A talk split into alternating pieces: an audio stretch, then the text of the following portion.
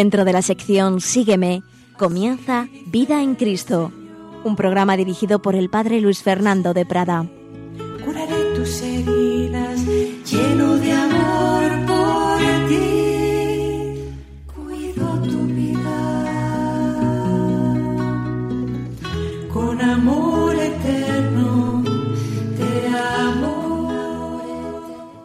cordial saludo, queridos amigos, queridos oyentes, querida familia de Radio María. Un día más aquí estamos con estas reflexiones espirituales que esperemos nos puedan servir para nuestra vida espiritual, nuestra vida en el Espíritu Santo, nuestra vida en Cristo.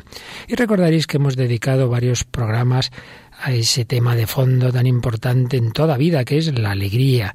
Vivir con Cristo debe ser vivir con ese tono de alegría, ese gozo que nos da el amor de Dios, sabernos amados por Dios, saber que tenemos un padre, una madre, saber que venimos del amor, que vamos hacia el amor, que nunca estamos solos, que incluso en los peores momentos de sufrimiento todo eso tiene un sentido, tiene una esperanza, porque todo lo que Dios permite está encaminado a nuestro bien, a nuestra santidad, en fin, que tenemos más motivos que nadie para vivir alegres y felices. Hemos estado hablando de la alegría. Pero es verdad, es verdad que hay situaciones en las que por más que lo intentemos, no podemos, parece que no podemos, parece que estamos tristes, que no lo conseguimos, hay que poner todo de nuestra parte, pero a veces no lo conseguimos.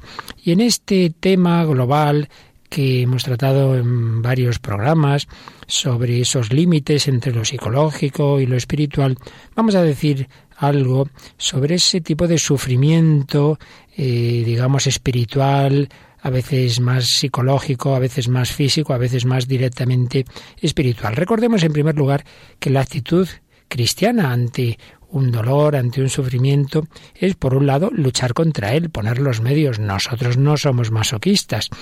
Dios bendice la lucha contra el dolor y que haya medicina y que haya médicos y, por tanto, en primer lugar, ponemos los medios. Pero a la vez que lo hacemos, aceptamos y ofrecemos aceptar aquel sufrimiento que hay en la vida, aceptar aquello que por más que lo intentemos no podemos cambiar y ofrecerlo. Luchamos contra el dolor, pero no es para nosotros la mayor tragedia del mundo. Cristo nos ha redimido con el dolor. Cuando no le llegó la hora, huyó de la de cuando querían matarle, pero cuando llegó la hora aceptó la cruz y le dijo a Pedro, yo podría pedir al Padre doce legiones de ángeles, pero ahora es el momento, es el momento de, de ofrecer mi vida. Pues también cuando llega el sufrimiento, por supuesto, lo aceptamos y lo ofrecemos, pero con un sencillo ejemplo yo tengo un dolor de cabeza fuerte que me está dificultando pues trabajar tranquilamente o lo que sea, bueno, pues me tomo una aspirina o, lo que cada uno se tome, ¿verdad?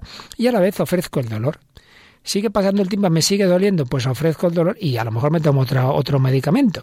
Una cosa no quita la otra. Bien, pues esto que decimos en general ante el sufrimiento, vamos ahora a centrarlo un poquito en ese otro tipo de sufrimiento, no, no, tan físico, sino más espiritual, el sufrimiento espiritual, las noches oscuras, la desolación, cuando uno no ve nada, cuando uno está ahí perdido, cuando uno está sin, sin ningún tipo de alegría.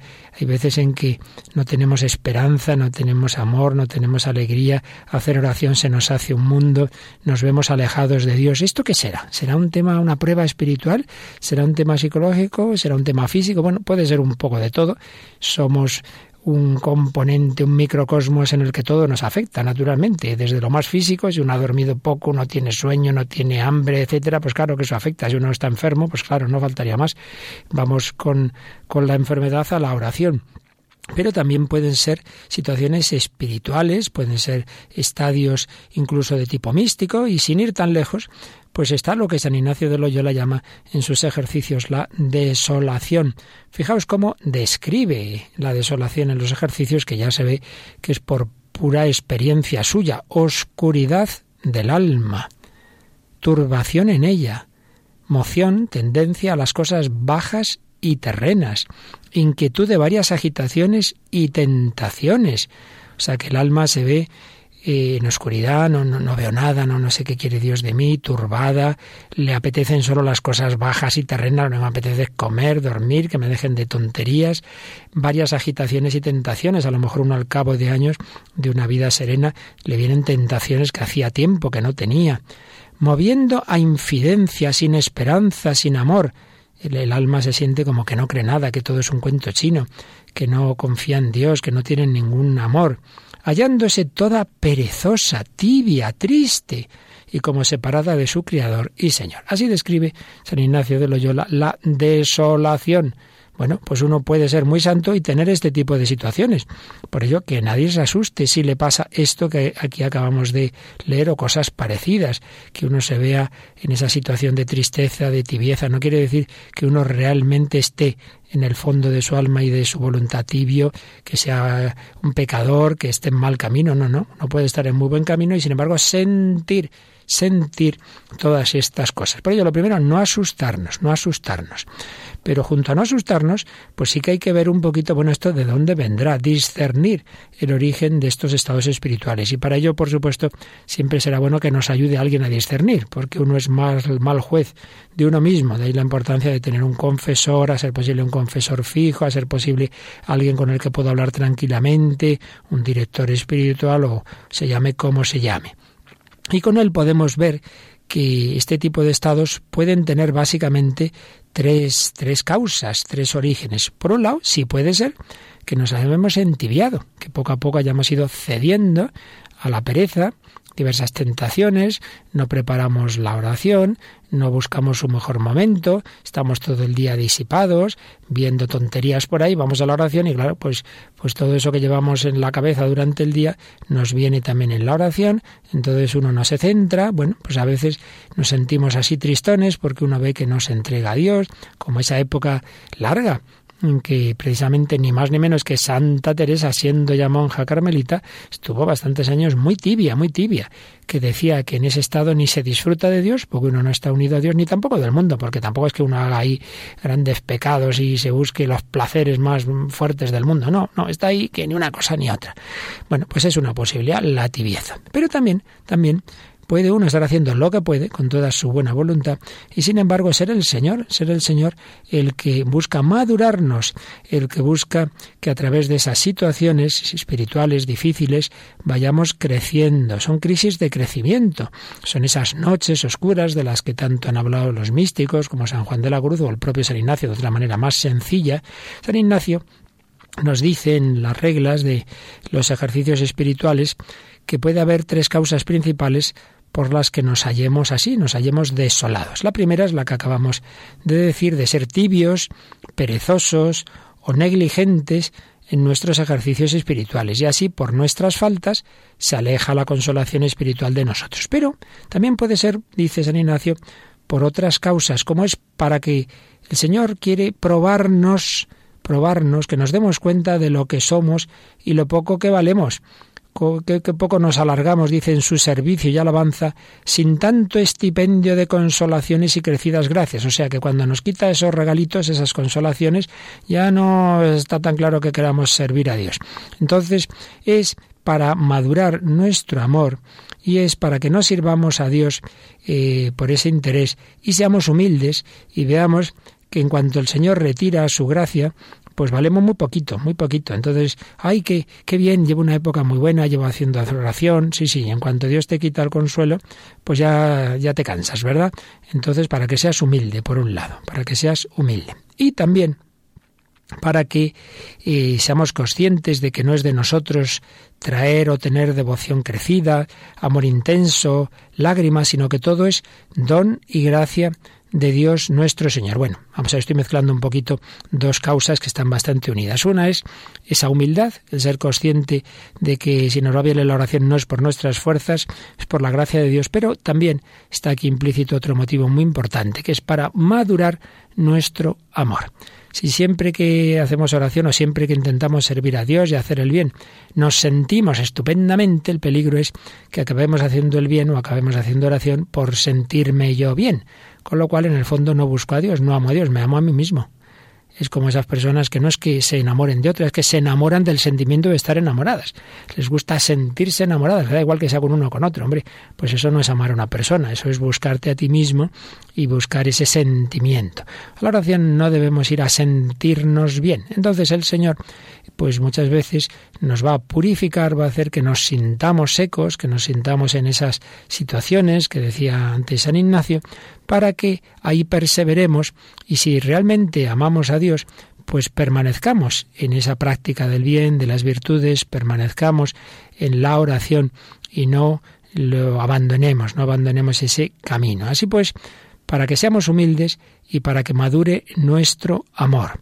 Y bien, podríamos ver otros matices, pero en cualquier caso, segundo tipo de causa, la primera hemos dicho que sería la tibieza, nuestros pecados, pero la segunda sería una prueba que el Señor en su providencia eh, ve que es buena para nosotros para madurar, para madurar, para crecer en el amor, para no ser interesados, para no ser orgullosos y autosuficientes y creernos que esto está en nuestra mano, sino para ser humildes. Primera causa, culpa moral nuestra, segunda causa, un, un camino del Señor, una prueba del Señor para madurarnos. Y tercera causa, que es donde hoy nos vamos a fijar más. A veces estas situaciones tienen un origen más psicofísico. Pueden ser pues algo que ni es una cosa espiritual ni, ni culpable ni, ni inculpable, sino simplemente que también tenemos un cuerpo y una psicología y podemos tener trastornos psicofísicos que nos hacen sufrir a nosotros y a los que conviven con nosotros.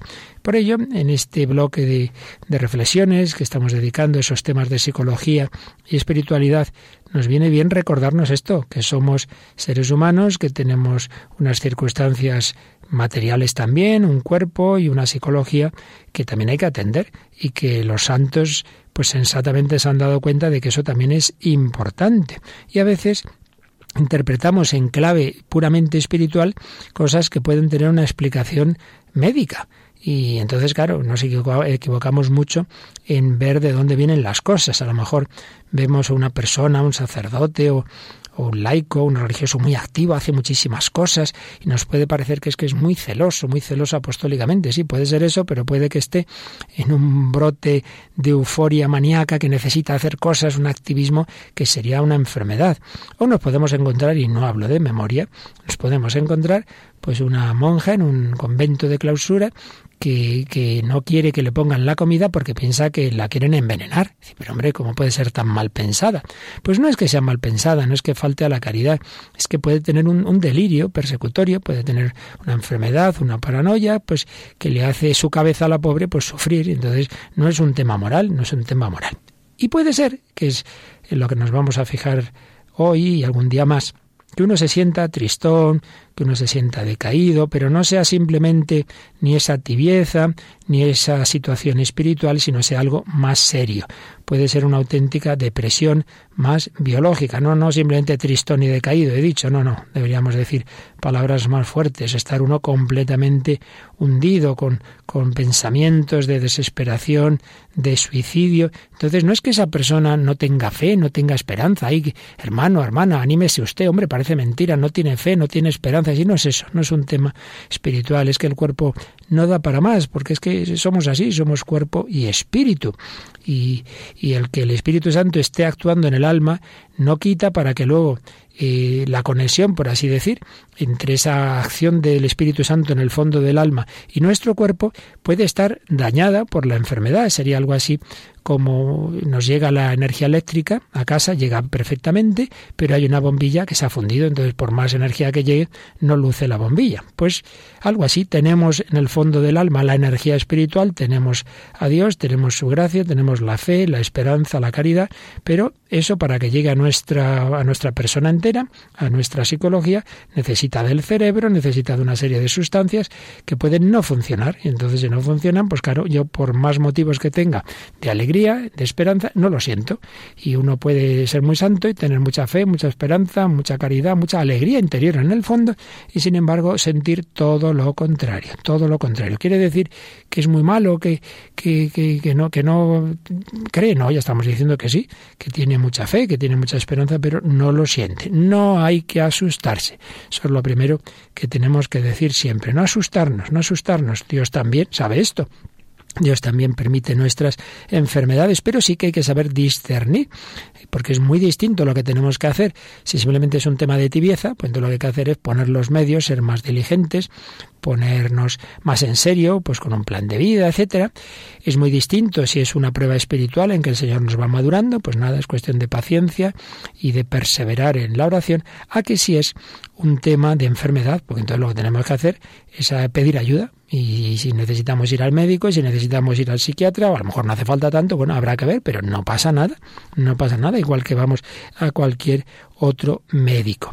No tenemos que, que en cualquier caso asustarnos porque nos vengan pensamientos, sentimientos malísimos, porque ya hay que recordar, creo que algún día lo dijimos, siempre hay que recordar que un pensamiento o un sentimiento o una tentación o una obsesión no es mío si yo no lo hago mío me vienen pensamientos horrorosos, pues la vida no vale para nada, esto no tiene sentido, yo me voy a suicidar, pero vamos a ver, ¿usted le gusta ese pensamiento? No, no, no, que, que me va a gustar. Bueno, pues no es tuyo si tú no lo haces tuyo. Si tú lo simplemente se te ocurre, te viene, lo sientes, pero tú no, no quieres eso, tú no quieres ofender a Dios, pues tranquilo, ese no eres tú. Ese es un pensamiento que te viene. Bueno, vamos a pensar ya un poquito todo lo que vamos diciendo, pero ante todo vamos a decirle al Señor que pase lo que pase en nuestra vida, eh, del tipo que sea, espiritual, corporal, cualquier tipo de prueba, que no nos asustemos, que confiemos en Él, que sabemos que estamos en sus manos. Vamos a pedirle al Señor esa confianza que va más allá de cualquier tipo de dificultad, que cualquier tipo de prueba.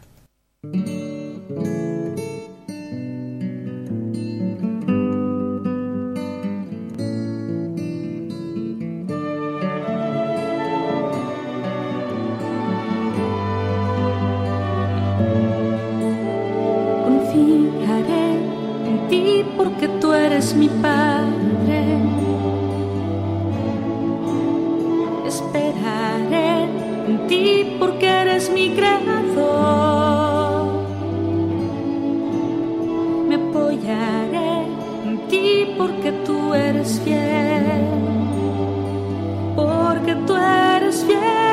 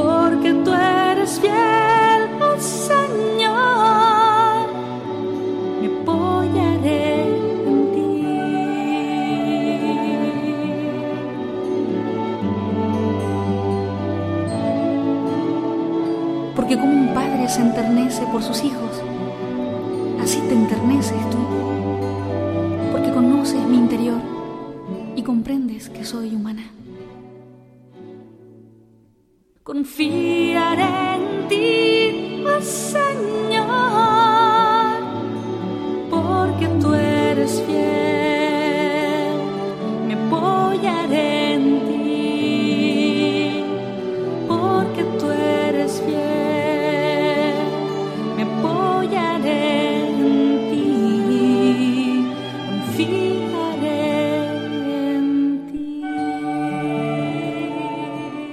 apoyaré en ti, confiaré en ti, aunque vengan tormentas, aunque vengan desolaciones, aunque levantada la tormenta el Señor duerma en nuestra barca, Bueno, estará dormido, pero está en mi alma. Confianza. Pidamos siempre al Señor confianza. Estamos viendo ese tipo de sufrimiento de tipo psicoespiritual. Estamos viendo que puede tener un origen en culpa nuestra, en nuestra tibieza, o simplemente una prueba espiritual en la cual el Señor nos va madurando, pero también puede tener ese origen de tipo más psicofísico, algún tipo de enfermedad o de trastorno. Bueno, ya iremos profundizando en esto. Pero vamos a a seguir con lo que decíamos, ¿qué tenemos que hacer? Decíamos lo primero, no asustar, no pasa nada, tranquilidad, tranquilidad. Y luego pedir ayuda para discernir. Y si parece que la cosa es más de tipo espiritual, que no es que haya un, problema serio, no hay un problema de enfermedad, pues bueno, aplicar los consejos espirituales que nos ha dado la tradición y que San Ignacio pues también nos recuerda en sus reglas de discernimiento de espíritus. Eh, por un lado, nos dice San Ignacio que cuando llegan esos momentos de oscuridad que llama de desolación, en ese tiempo de desolación nunca hacer mudanza. Es una frase ya clásica en la historia de la espiritualidad. En tiempo de desolación nunca hacer mudanza sino estar firme y constante en los propósitos y determinación en que se estaba antes. ¿Qué quiere esto decir? Pues que una persona, por ejemplo, ha visto claramente que le hace bien, que le ayuda, pongamos por caso hacer media hora de oración todos los días, o ir a misa todos los días, o rezar el rosario, lo que sea, ¿no? Muy bien, y está tan contento, todos los días lo hace, está a gusto, y de repente de repente o poco a poco, pues le viene esa situación que decíamos, de que esto le cuesta, que se aburre, que no siente nada, que no ve nada, que le parece que está perdiendo el tiempo. Entonces, bueno, pues como me siento así, ya no me siento como antes, lo dejo. Pues no, señor, no lo dejas. En tiempo de desolación, no hacer mudanza, es decir, no cambiar lo que tú antes habías visto, Dios te lo había mostrado, sigue siendo verdad, aunque ahora te cueste, aunque ahora no lo sientas. Pues es lo mismo que una relación de amistad, en un matrimonio, lo hemos discernido, está clarísimo, Dios quiere que nos casemos, nos casamos y de repente, ay, ya no siento el amor, después te dejo, hombre, pero ¿esto qué es? Que las cosas no son así, un sentimiento me viene, un sentimiento me va, que somos algo más que puros seres emocionales, ¿no? Tenemos una voluntad espiritual y una inteligencia y podemos tomar compromisos, pues en la vida de oración y en general en la vida cristiana, pues mantenernos. Uno ha ido viendo desde joven claramente una vocación misionera, se ha ido discerniendo, la Iglesia le ha dicho que sí, y ya está todo preparado, entonces mañana me voy y de repente me entra un miedo, una agobia, y no, no, no me voy, no me voy, pero hombre, que esto, que, que, que no puedes cambiar en una noche, así la noche antes, lo que tú has ido viendo a lo largo de mucho tiempo. Recuerdo un compañero mío de seminario, pues al cabo de bastantes años y, en fin, de poner muchos medios para discernir la vocación, estaba clarísima, clarísima esa vocación sacerdotal. Bueno, pues salió del seminario, camino de la catedral, para ordenarnos, para ser ordenados sacerdotes, y le entró de repente esa oscuridad, ese agobio, y se dio medio vuelta. Entonces, uno de los superiores del seminario se lo encuentra y dice, ¿pero dónde vas? No, no, no, no yo no me ordeno, voy al seminario. Pero, ¿qué ya estás diciendo? Ahora mismo te vas a la catedral y claro que te ordenas. Le dio el agobio y de repente como que se asustó y no se quería ordenar. De eso nada. En desolación no hacer mudanza. Esto es de sentido común. Se han enfadado estos amigos, se ha enfadado ese matrimonio, están diciendo barbaridad. Pues tú a tu casa, yo a la mía. Que en esos momentos no hay que tomar decisiones ni cambiar las que se tenían. En fin, es algo de sentido común, pero como somos así, pues muchas veces las cosas más, más básicas se nos olvidan en, en ese momento. Así pues, en primer lugar, en esa prueba de tipo espiritual estamos en esta hipótesis de que se ve que es simplemente una situación espiritual, que no es que haya un problema físico de salud, etcétera. No hay que dejar de hacer lo que uno estaba haciendo, mantenerse en los propósitos, en el camino que uno había visto que Dios le había indicado, en el plan de vida que estaba cumpliendo, etcétera, etcétera. Y desde luego nada de acortar la oración, aunque ahora nos cueste más, aunque ahora nos aburramos. Más aún, dice San Ignacio, que incluso alargarla un poco más. Hacer lo contrario de lo que nos sugiere, porque entonces ahí lo que se está viendo es que es el demonio, claro, es el demonio el que está hablando en esa desolación, en esa tentación. ¿Qué más nos dice San Ignacio? Hemos dicho, en crisis, no precipitarse, no decidir nada, no cambiar las decisiones anteriores, Pero dice también San Ignacio que pensemos, lo voy a decir con palabras mías porque su castellano clásico quizá nos perdamos un poco, pensemos que aunque no tengamos el sentimiento de la gracia claramente sentida como la teníamos antes, sin embargo, tenemos esa ayuda de Dios, tenemos la gracia aunque no la sintamos. Y por tanto que estemos tranquilos, que es verdad que el Señor está permitiendo esa prueba para nuestro bien que nos da mucho miedo, las tentaciones y agitaciones, es como San Pedro, cuando salta de la barca porque quiere acercarse sobre el agua hacia Jesús, al principio tan contento, está mirando al Señor, ¿verdad? Todo muy bien. Pero el momento en que empieza a fijarse en el viento, siente la fuerza del viento, entonces se empieza a hundir, claro, porque ya no mira a Jesús, sino que mira mira a la tempestad. Pues también nosotros, en vez de mirar que el Señor está conmigo, aunque yo no lo sienta, pero Él está aquí, que es Él el que me ha metido en este lío, si en vez de eso empiezo a mirar el lío, empiezo a mirarme a mí mismo, empiezo a mirar los problemas, las tentaciones, las dificultades, me agobio, me empiezo a hundir. No, pues piensa que el Señor sigue estando contigo, aunque no lo sientas como lo sentías antes, que el Señor no te abandona. Tenemos que distinguir siempre entre estar y sentir. Estoy muy malo, me muero, me muero. ¿Por qué te pasa? No, que me duele una muela. Bueno, pues te, te sentirás muy malo, pero no creo que te mueras de eso. Y en cambio uno puede tener un cáncer que a lo mejor todavía no, no, se ha desarrollado y no lo siente. Y sin embargo ese sí que está grave. Eso sí que puede llevarle a la muerte si, si no pone los medios pronto. No confundamos cómo realmente estoy a cómo me siento. Nuestra cultura tan emotivista reducimos la realidad al sentimiento y no es así tenemos mucho más de lo que sentimos, tenemos más fuerzas de las que podemos, podemos más de lo que creemos. Dice también San Ignacio que en esa desolación tengamos paciencia, paciencia y pensemos que ya vendrá la consolación, hombre, que ya vendrán tiempos mejores. Cuando uno está mal piensa que siempre ha estado mal y que siempre estará mal. Yo no puedo aguantar esta vida así 50 años. ¿Y a ti quién te ha dicho que va a estar así 50 años, hombre?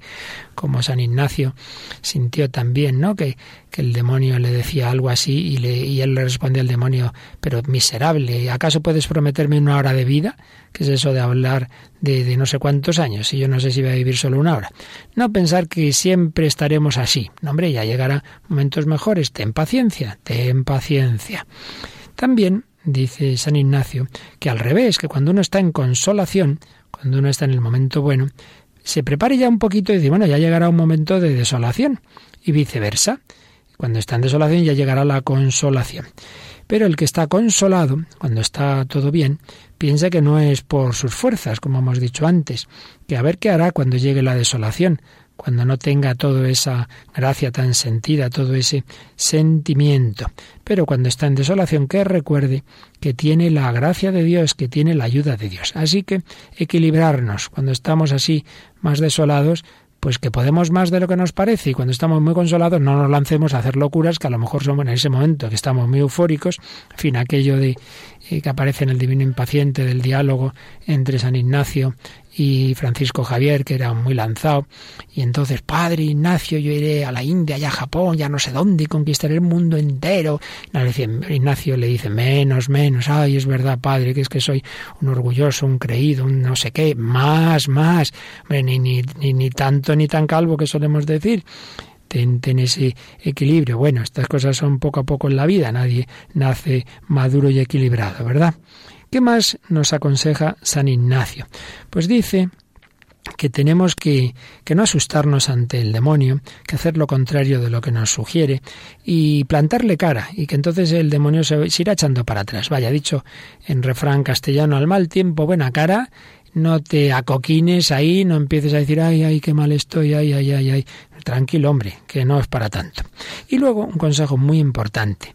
Dice también San Ignacio de Loyola, que el demonio le gusta ser secreto y no descubierto. Dicho de otra manera, que nos guardemos todo lo que estamos pensando, todas sus tentaciones, que no se las descubramos, dice, al buen confesor o a otra persona espiritual, porque entonces le pesa mucho al demonio, se da cuenta de que no podrá salir con su mala intención. Un problema contado es medio problema un problema, contar Dios medio problema. Abrirnos, contar nuestras cosas, no pensar, ay, qué tontería, voy a molestar al Padre con esta tontería. Siempre recuerdo una vez un sacerdote que le oí, estaba hablando a un grupo de jóvenes y le decía, soy coleccionista de tonterías. Y yo no entendí la frase y luego la entendí. Y es que es verdad que muchas veces los jóvenes o no jóvenes dicen, ay, ¿cómo voy a decirle esto al Padre si es una tontería? Voy a molestarle con esta tontería. Eh, pues pensar que no es tontería en el momento en que a ti te está haciendo daño. Bueno, vamos a pensarlo un poquito, vamos a pedirle al Señor que nos ayude a poner estos medios cuando tengamos estas pruebas de tipo espiritual, a no dejarnos llevar, a no cambiar, a mantenernos fieles en aquello que, que realmente vemos que el Señor nos estaba pidiendo con confianza, sin asustarnos. Nada te turbe, nada te espante.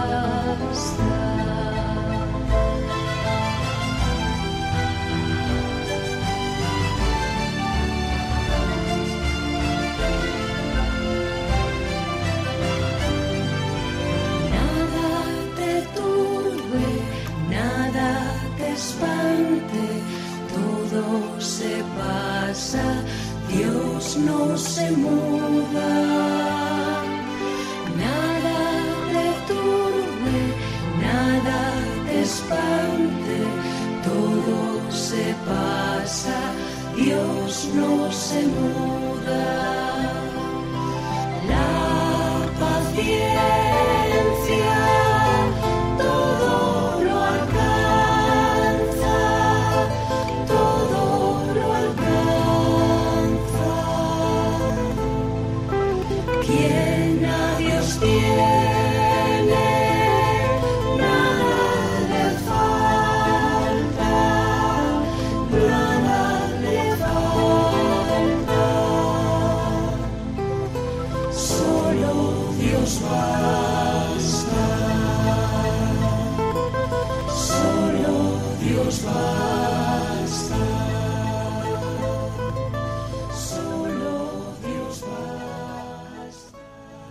Nada te turbe, nada te espante. Seguimos aquí en Radio María hablando de esas situaciones de oscuridad, de desolación, de crisis espiritual.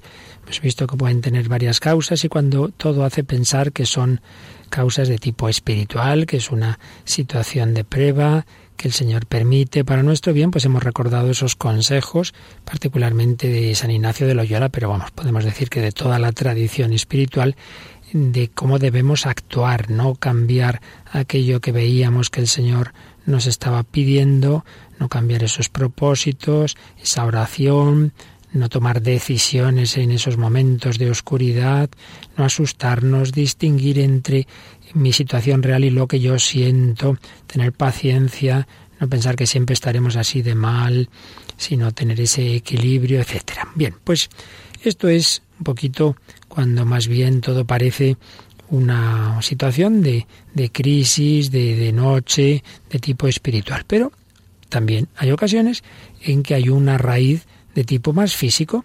A lo mejor el problema es totalmente físico, totalmente psicológico, totalmente incluso pues, de una enfermedad, o una mezcla, que es lo más habitual, porque no somos ahí cada, cada elemento del ser humano va por su lado, sino que somos una unidad. Y por ello, cuando llegan esos momentos de oscuridad, pues también tenemos que ser humildes y quizás acudir al médico, acudir al psicólogo, acudir al psiquiatra, pues si uno se cae, se hace un esguince, no va simplemente a la capilla que Dios le cure, que está muy bien, sino que también va al médico, ¿verdad? Pues eso también tenemos que hacerlo, pues muchas veces en este terreno más psicológico. Nos cuesta más, es que estaré loco, pero hombre, que no es un tema de estar loco, el mundo no se divide en locos y cuerdos, el mundo se divide en más locos y menos locos, es decir, que todos tenemos algún cablecillo suelto, no pasa nada. Todos necesitamos, sobre todo en algunos momentos de la vida, algún tipo de ayuda más particular. Y es curioso cómo santos de gran experiencia espiritual pues han, se han dado cuenta de esto. Sin usar palabras técnicas, nuestra Santa Teresa, por ejemplo, veía claramente la diferencia entre una monja fervorosa que está haciendo de su parte pero que puede tener una situación de lo que ella llamaba melancolías, y luego podemos, u otro día leeremos algún texto de la santa, distinguía eso de la que era una tibia, que era una perezosa, que se escudaba en la enfermedad para no hacer lo que tenía que hacer. No nos eh, dé reparo el, si vemos que puede haber algo más, el pedir ese tipo de ayuda. Y siempre, por supuesto, lo que decíamos al principio, venga de donde venga el tema, pues ofrecer, ofrecer ese sufrimiento, aceptarlo, ofrecerlo, confiar en Dios, confiar en que Dios puede darme la santidad. Quizá no sea una santidad que luzca, será una santidad no ejemplar que veíamos en algún otro programa, pero bueno, lo importante no es que los demás vean lo buenos que somos, sino que lo vea Dios nuestro Señor. Confiar en el Señor, ofrecerlo, eh, aceptarlo, pero poner los medios. Y en este poner los medios, repito, a veces pues tenemos que reconocer que hay un problema eh, psicofísico que puede necesitar una ayuda ya más especializada. Cuando ya podemos ver que no es simplemente una cuestión de una desolación espiritual, sino que ya es algo más. Bueno, pues aquí explican los psiquiatras una serie de síntomas que, bueno, yo creo que más o menos podemos conocer, pero no viene mal que los recordemos pues uno tiene así como por dentro una tristeza que el que le coge le diríamos todo, todo su ser, ¿no? El ánimo está bajo, está triste la mayor parte del día o casi todos los días, problemas con el sueño, y bien sea insomnio, despertar precoz o al revés, ¿no? Dormir de demasiado. Puede haber también otro tipo de síntomas físicos, quejas somáticas, dolores múltiples, eh, estreñimiento, preocupaciones hipocondriacas, uno le parece que tiene todas las enfermedades del mundo, falta de fuerzas, falta de interés por las cosas. Si simplemente es un tema espiritual, pues a uno lo que le cuesta es la oración, pero otras cosas sí le gustan. Pues a lo mejor hay un partido de fútbol que él es un futbolero y está encantado de ir a verlo, o cada uno pues que piense en algo que le guste. Pero si ya no es simplemente una cuestión de de tema de, enfoque espiritual, sino algo depresivo, entonces lo normal es que no le guste nada, no tenga interés por nada. No, no hay un ánimo de, disfrutar de nada, hay una desesperanza. También a veces uno se descuida su aspecto, la expresión facial es triste, eh, problemas con, con, la comida, pérdida o aumento de pesos notables. Eh, Sentimientos, eso sí, siempre de inutilidad, yo no sirvo para nada, o de culpa excesivos, ¿verdad? Pues uno piensa que todo lo ha hecho mal, que es culpable de tantas cosas, le persigue el recuerdo de las cosas que ha hecho mal, se, se menosprecia, baja, baja autoestima, tiene poca capacidad para pensar, para concentrarse, les vienen pensamientos recurrentes de muerte, ojalá me muriera, incluso a veces, y en casos más serios, ideas de, de suicidio. Frecuentemente también esto se une con, la ansiedad, la irritabilidad, etcétera, etcétera, etcétera. Bien, simplemente he recordado algunos de esos síntomas que suelen decirnos los psiquiatras que nos pueden avisar de que hay algo más que una simple prueba espiritual. Entonces, sobre todo con la ayuda de alguien que nos conozca, si vemos que en efecto puede haber algo ya no puramente espiritual, pues tenemos, tenemos que recurrir a quien nos pueda ayudar tenemos que acudir quizá al médico, quizá al psiquiatra, quizá al psicólogo. Y bueno, si tenemos un buen director espiritual, él mismo nos ayudará, como digo, a discernir y no eh, confundirnos. Eh, una depresión es una depresión, ya está, es una enfermedad. Como uno le puede doler una pierna, pues uno le duele el estado de ánimo, ¿verdad? Hay algo en su ser que no funciona bien y ya está, tenemos que, que reconocerlo con humildad, aceptarlo, ofrecerlo, pero también luchar contra ello. Y no simplemente poner medios espirituales, que ahí es donde viene el error. O juzgar todo desde la clave espiritual. Claro, yo me siento así porque no tengo verdadera fe, no tengo esperanza. Si yo las tuviera, tendría alegría, pero si me siento tan triste es porque soy muy malo. Que nombre, que no, que no tiene nada que ver. Que uno puede ser un santo y sin embargo Dios permitir que toda su psicología esté invadida por estos sentimientos y pensemos que el propio nuestro Señor Jesucristo pues quiso experimentar eh, algo de esto. Yo no sabría ni ser, soy quien para calificarlo, pero desde luego está claro que en Gesemaní y en la cruz se sentía muy mal, muy mal. Eh, mi alma está triste hasta el punto de morir y desde luego más santo que él no hay nadie, el Hijo de Dios hecho hombre, está claro. Por ello no pensemos nunca que porque yo sienta todas estas cosas que ya soy muy malo, es que soy un monstruo y es que no, no tengo fe, no tengo esperanza, no es verdad.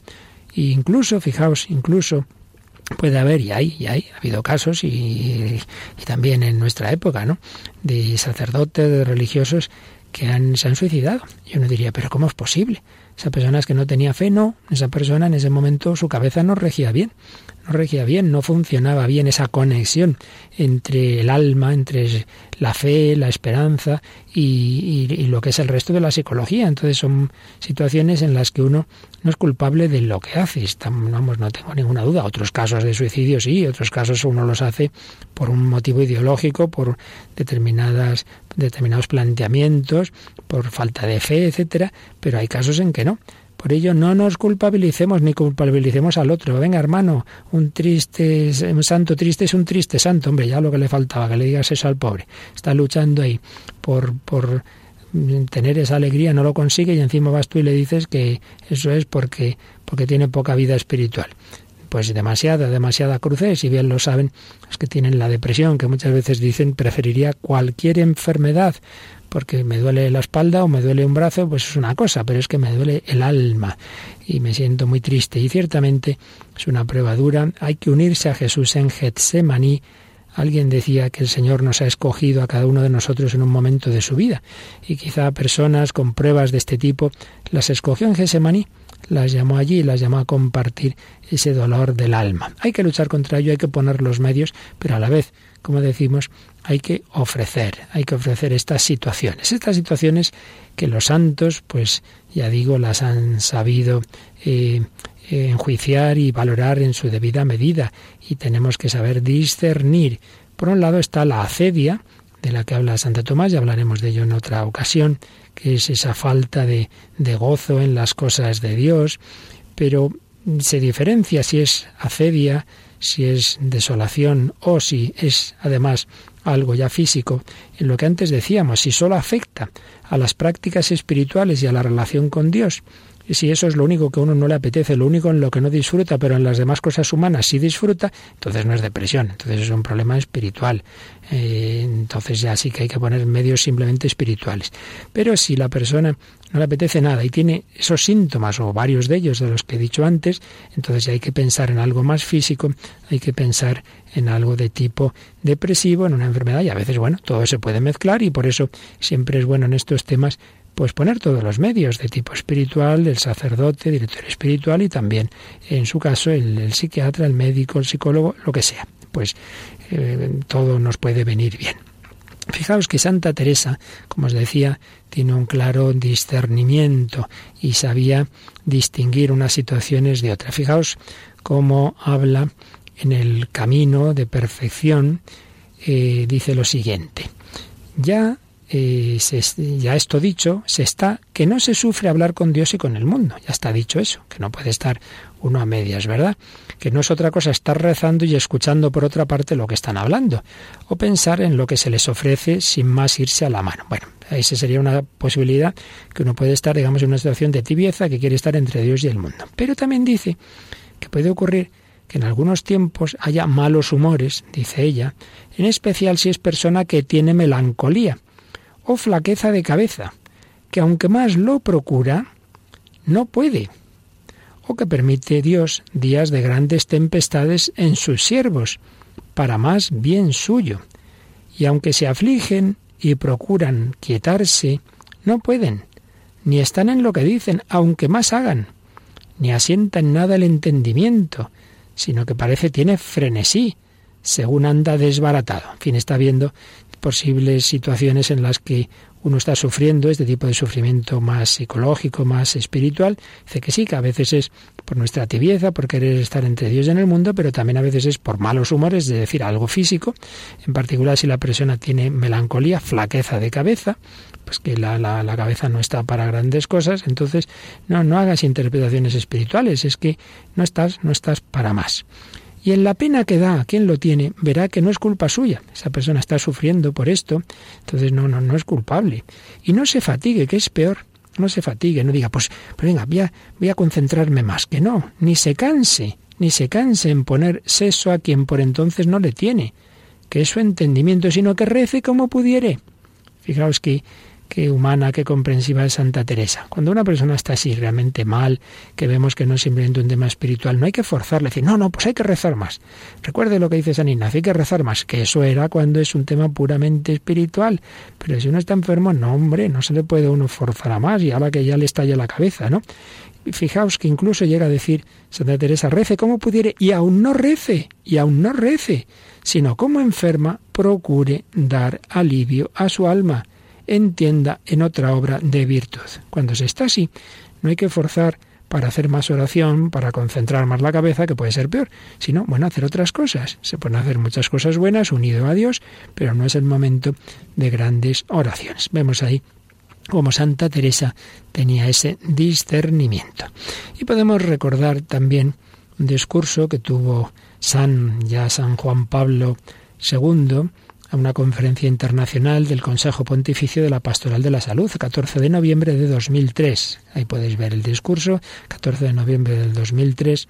Habían hablado precisamente de la depresión y el discurso del Papa pues, recoge muchos aspectos interesantes. Vuestros trabajos han mostrado los diferentes aspectos de la depresión en su complejidad, que van desde la enfermedad profunda, más o menos duradera, hasta un estado pasajero asociado a acontecimientos difíciles, conflictos conyugales y familiares, graves problemas laborales, estados de soledad, que conllevan un resquebrajamiento o incluso la ruptura de las relaciones sociales, profesionales y familiares. Hay depresiones muy profundas, de una enfermedad muy profunda, más o menos duradera, y las hay más circunstanciales, en épocas de la vida en que se da algunas de estas circunstancias difíciles, rupturas, etc.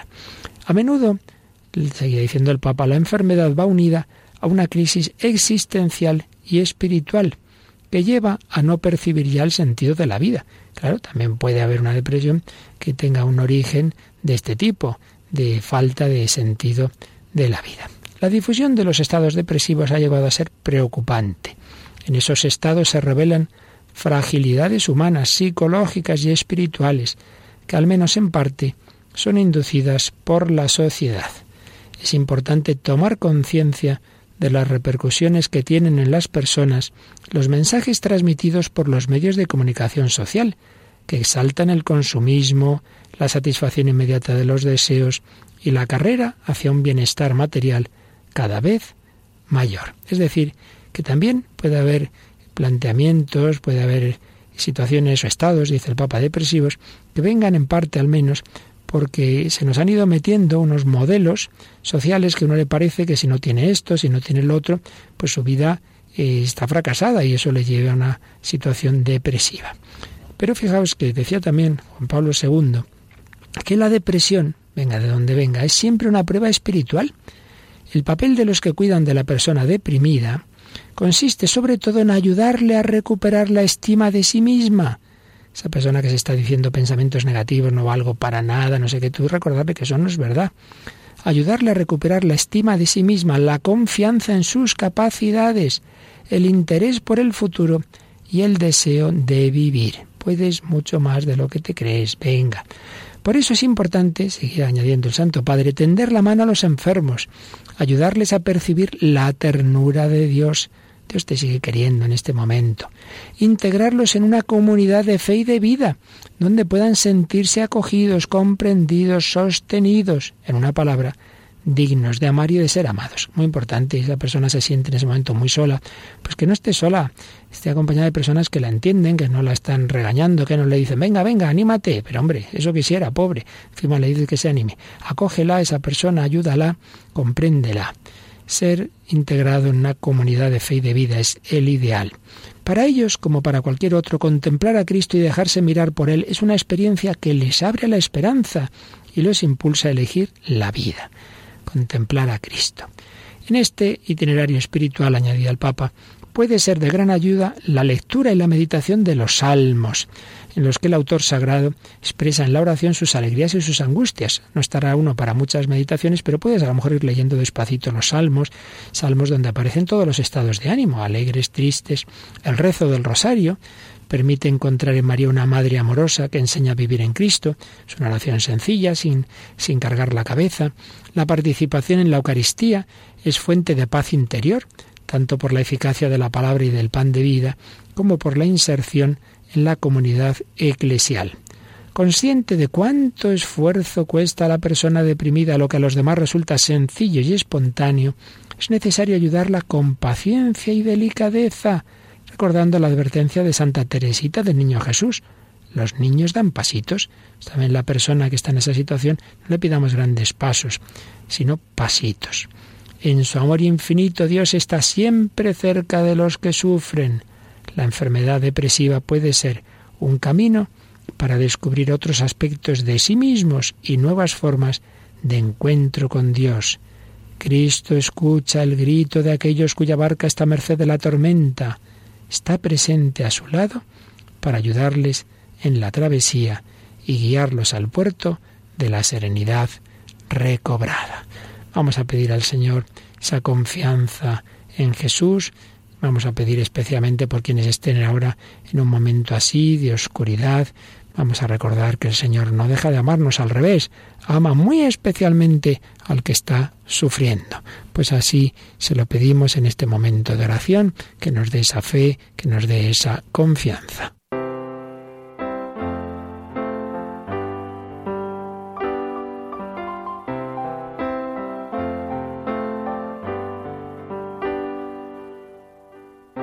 Conocieras cómo te ama Dios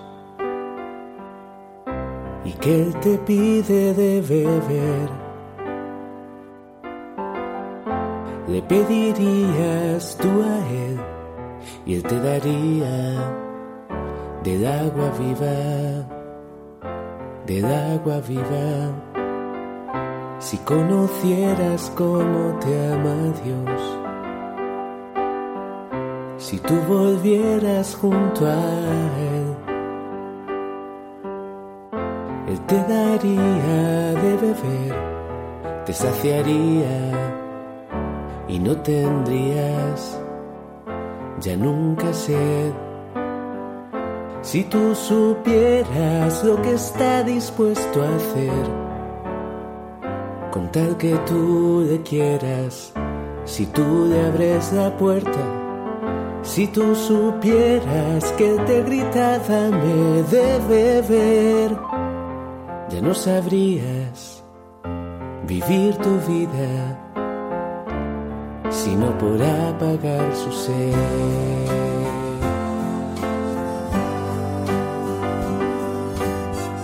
Si conocieras cómo te ama Dios, si conocieras su poder, verías qué fácil es creer que Él te guía, que Él te cuida, que no te olvida. Si conocieras cómo te ama Dios, nada tendrías que querer. Con su mirada y su amor te bastaría inundaría todo tu ser. Si tú supieras lo que está dispuesto a hacer, con tal que tú le quieras, si tú le abres la puerta, Si tú supieras que Él te grita, dame de beber, ya no sabrías vivir tu vida,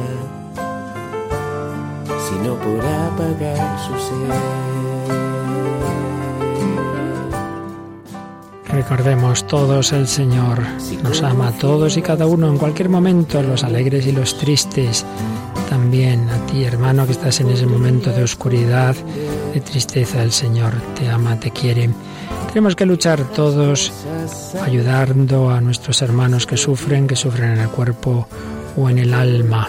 Terminaba ese discurso del Papa Juan Pablo II diciendo lo importante que es proponer a las personas ejemplos y experiencias que les ayuden a crecer en el plano humano, psicológico, moral y espiritual.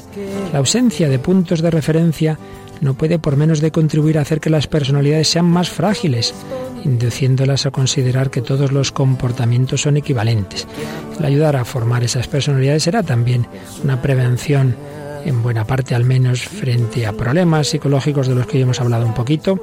Seguiremos haciéndolo el próximo día, pero quedémonos con ese recuerdo, con esa idea, sea de donde venga esa situación de oscuridad, de tipo espiritual, de tipo psicológico, de tipo físico. En cualquier caso, todo está en manos de Dios, todo lo tenemos que vivir aceptándolo, ofreciéndolo, pero también luchando, poniendo los medios, que ya hemos visto que serán distintos según la raíz del problema, pero en cualquier caso siempre con el Señor que nos quiere, que nos ama, que nunca nos abandona. Seguiremos hablando de todo ello y que el Señor a todos nos ilumine por medio de María, causa de nuestra alegría.